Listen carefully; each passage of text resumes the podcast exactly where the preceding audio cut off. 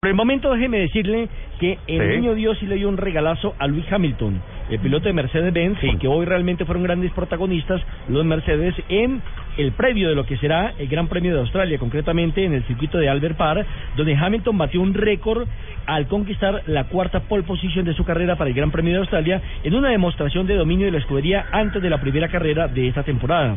Recordemos que Hamilton es el actual campeón del mundo de la Fórmula 1 y estableció un tiempo de un minuto 26,327 segundos en el circuito de Albert Park, es decir, que estuvo seis décimas de segundo mucho más rápido que su compañero Nico Rosberg en una primera línea que es para Mercedes que comenzaron pegando primero. Eso para comenzar nuestro programa diciendo que en la segunda fila aparecerá Felipe Massa de Williams junto con Sebastián Vettel de Ferrari. En la tercera fila aparece Kimi Raikkonen de Ferrari con Valery Bottas de Williams. En la cuarta fila, Daniel Ricciardo de Red Bull junto con Carlos Sainz de Toro Rosso. Recordemos, bueno, Carlos Sainz es el hijo del mítico campeón de rally y su hijo pues ha incursionado en el mundo de la velocidad pero a través de la Fórmula 1. En la quinta fila aparece Romain Grosjean de Lotus en compañía de Pastor Maldonado también de Lotus, el venezolano. Sexta fila para Felipe Nas, el brasileño de, Na- Sauber, en compañía de Max Verstappen de Toro Rosso.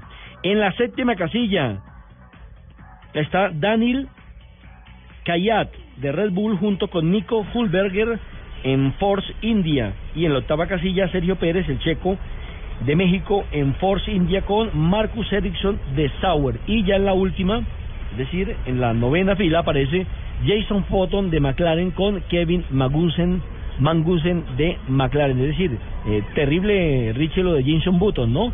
Salir en la última fila.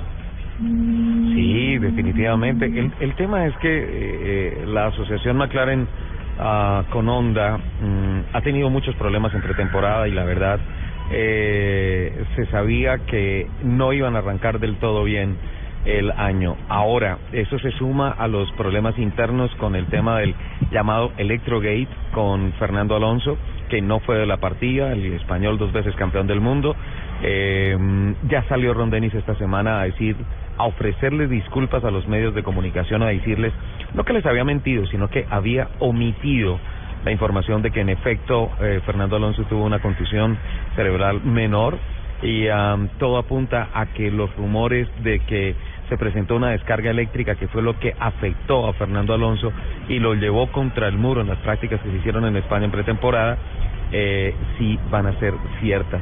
Es un tema muy complicado. A la ¿Seguro? una de la mañana fue. Se- sí. Seguro, porque se lo pregunto porque también leí en otro de los portales internacionales de la Fórmula 1 que dicen que Fernando Alonso, antes de chocar, antes de perder el control del carro, ya estaba desmayado.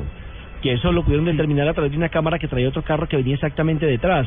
Aparte de eso, que a la velocidad que venía Fernando Alonso no era para que perdiera el control de su auto. Dicen que pudo haber sufrido eh, algo más que una descarga eléctrica de su auto y que ya antes del choque se había desmayado. A tal punto que cuando él recobra el conocimiento, dice que pensaba que todavía estaba corriendo en Cars.